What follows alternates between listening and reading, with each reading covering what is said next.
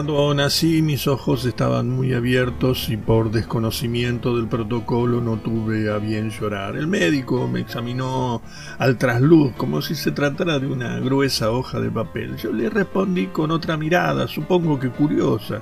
El médico dudaba entre zarandearme o, desentenderse del asunto. Le preguntó a mi madre cuál iba a ser mi nombre. Andrés, contestó ella. ¿Algún problema, doctor Riquelme? No, no, no, no, no, sé, dijo él, estudiándome con cierto espanto. Este bebé no llora, este bebé no llora, solo mira. ¿Y eso es grave, doctor? Más o menos, señora, digamos que si, si el nene se acostumbra a mirar tanto, entonces va a tener que aprender a llorar. Era un mediodía de enero de 1977. El doctor Riquelme me encontraba demasiado sereno teniendo en cuenta las circunstancias. Como, como no estaba dispuesto a emplear la violencia, empezó a hablarme eh, en un susurro comprensivo. Me decía, Andrés, Andresito, ¿por qué no lloras?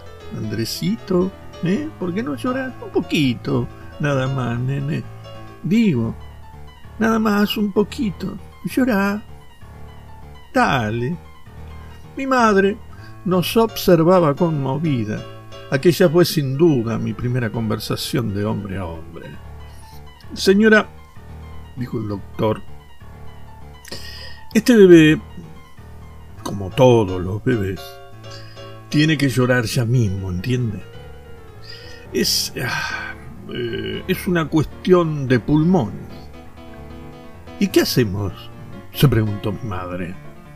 El doctor Riquelme le hizo un gesto a la partera y me alzó a la altura de su frente encarándose conmigo.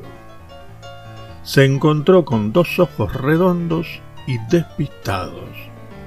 Yo seguía obstinado en guardar silencio. Entonces, el doctor Riquelme no tuvo más remedio que gritarme. Pero llorá de una puta vez, carajo, la reputa madre que te parió. Al instante, las lágrimas empezaron a inundar mis ojos de gato miope. Al otro lado de la camilla, junto a las piernas abiertas de mi madre, la partera opinó. Es así nomás, señora. Este chico este chico va a ser hijo del rigor.